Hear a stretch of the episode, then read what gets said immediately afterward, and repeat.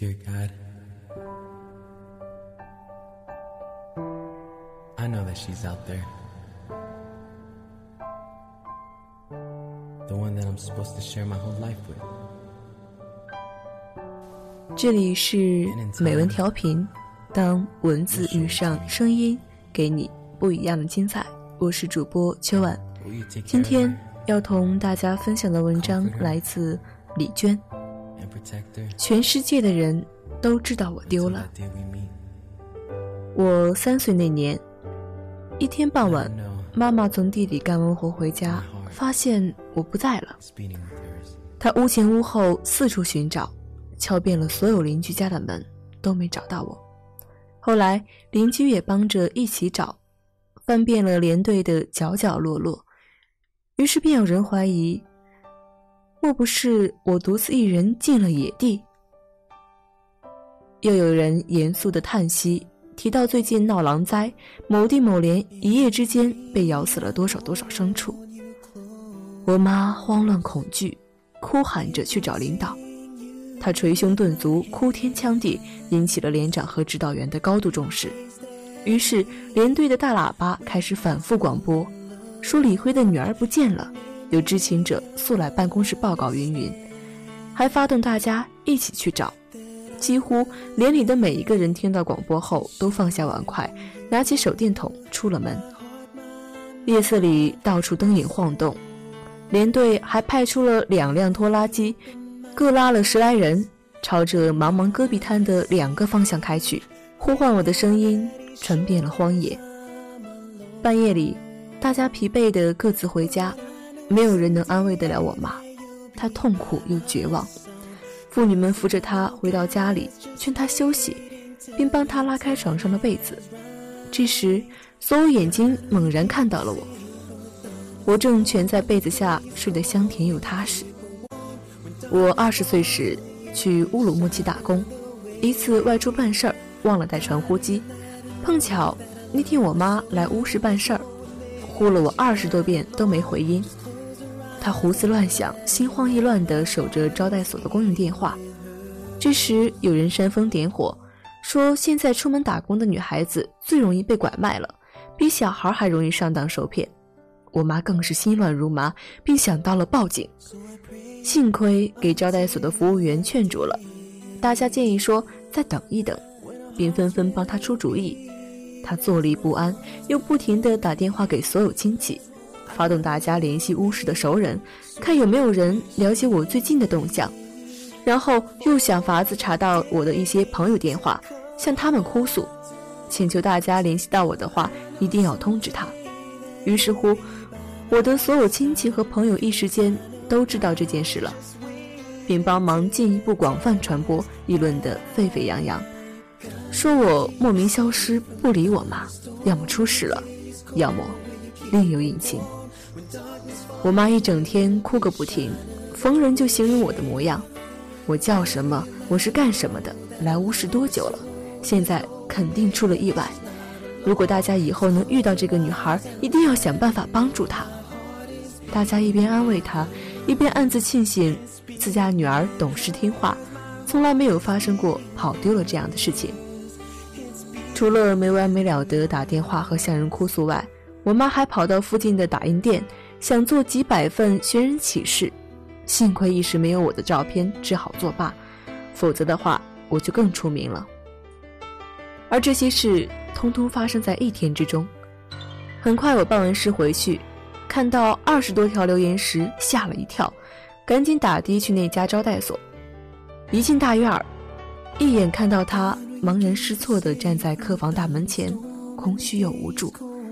我叫了一声“妈”，他猛一回头，嚎啕大哭起来。一边快步向我走来，一边指着我，想骂什么又骂不出来，但哭得更凶了，好像心里有无限的委屈。直到很多年后，我有事再去那家招待所，里面的工作人员还能记得住我，还会对我说：“那年，你妈找不到你了，可急坏了。”并掉头对旁边的人津津有味地详述始末。这些年，我差不多一直独自在外。虽然和妈妈联系的并不算密切，但只要一次联系的不通畅，她会生很大的气，不停的问：“你刚才为什么不接电话？为什么关机？”而我不接电话或关机，肯定不是故意的。于是被这么质问的话，我也会生气。然而有时给他打电话，若遇到他不接电话，他关机的时候，也会不由自主的着急，并在电话打通的时候，生气的质问他为什么？为什么？为什么？联系不到他时，我也会胡思乱想，但永远不会像他那样兴师动众，掘倒一大片。这些年来，他坚决不肯改变，仍然是只要一时半会儿联系不到我，就翻了锅似的骚扰我的朋友们，向他们寻求帮助，并神经质地向他们反复诉说自己的推理和最坏的可能性。大家放下电话，总会叹息：“李娟怎么老是这样？”于是乎，我就落下个神出鬼没、绝情寡义的好名声，而我妈则练就了一个查电话号码的好本领。无论是谁，只要知道了其工作单位和姓名，茫茫人海里没有她逮不出来的。我已三十岁，早就不是小孩子或小姑娘了，但还是没能摆脱这样的命运。妈妈在屋室照顾病人，我独自在家，一天睡午觉。把手机调成了静音，于是那天他一连拨了三遍，我都不知道。于是他老人家又习惯性的六神无主，立刻拨打邻居的一位阿姨手机，请她帮忙看一看我在不在家。那个阿姨正在地里干农活，于是飞快地跑到我家查看端倪。由于怕我家的狗，只是远远看了一下，见我家大门没上锁，就去向我妈报告说我应该在家，因为。门没关，可我妈把门没关误会成了大门敞开了，立时大惧，心想：我独自在家时一般都反扣着院门的，怎么会大打而开呢？于是乎，又一轮动员大会在我的左邻右舍间火热展开了。他不停地给这个打电话，给那个打电话，哀求大家四处去找我，说肯定有坏人进我家了，要不然大门咋没关呢？还说我一个人在家，住的地方又荒凉，多可怕呀！又说打了三遍电话都没接，肯定有问题。很快一传十，十传百，全村的人都知道我一个人在家，出事了。小地方的人都是好心人，于是村民们扛着铁锨，一个接一个陆续往我家赶，大力敲门，大呼小叫。把我叫出门后，又异口同声责问我为什么不接我妈电话，为什么整天敞着门不关。于是这一天里，我家的狗叫个不停，我也不停地跑进跑出，无数遍地对来人解释为什么为什么，并无数遍地致歉和道谢。午觉也没睡成。可是他忘了还有座机吗？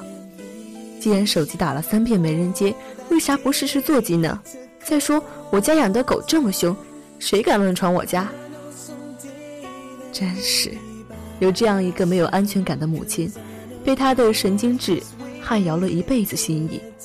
我觉得，自己多多少少肯定也受了些影响，说不定在不知不觉间，早已成为一个同样没有安全感的偏执型人格障碍病患了。真倒霉，弄得丁点儿大的小意外。都会有人浮想联翩、绵延千里，直到形成重大事故为止。太可怕了！他没有安全感，随时都在担心我的安危，是不是其实一直在为失去我而做准备？他知道，总有一天会失去我的。他一生都在心怀这样的恐惧而生活着，并且悲伤和痛苦不时的积累，日渐沉重。每当他承受不了这样的悲伤痛苦时，只好借由一点点偶然的际遇而全面爆发出来。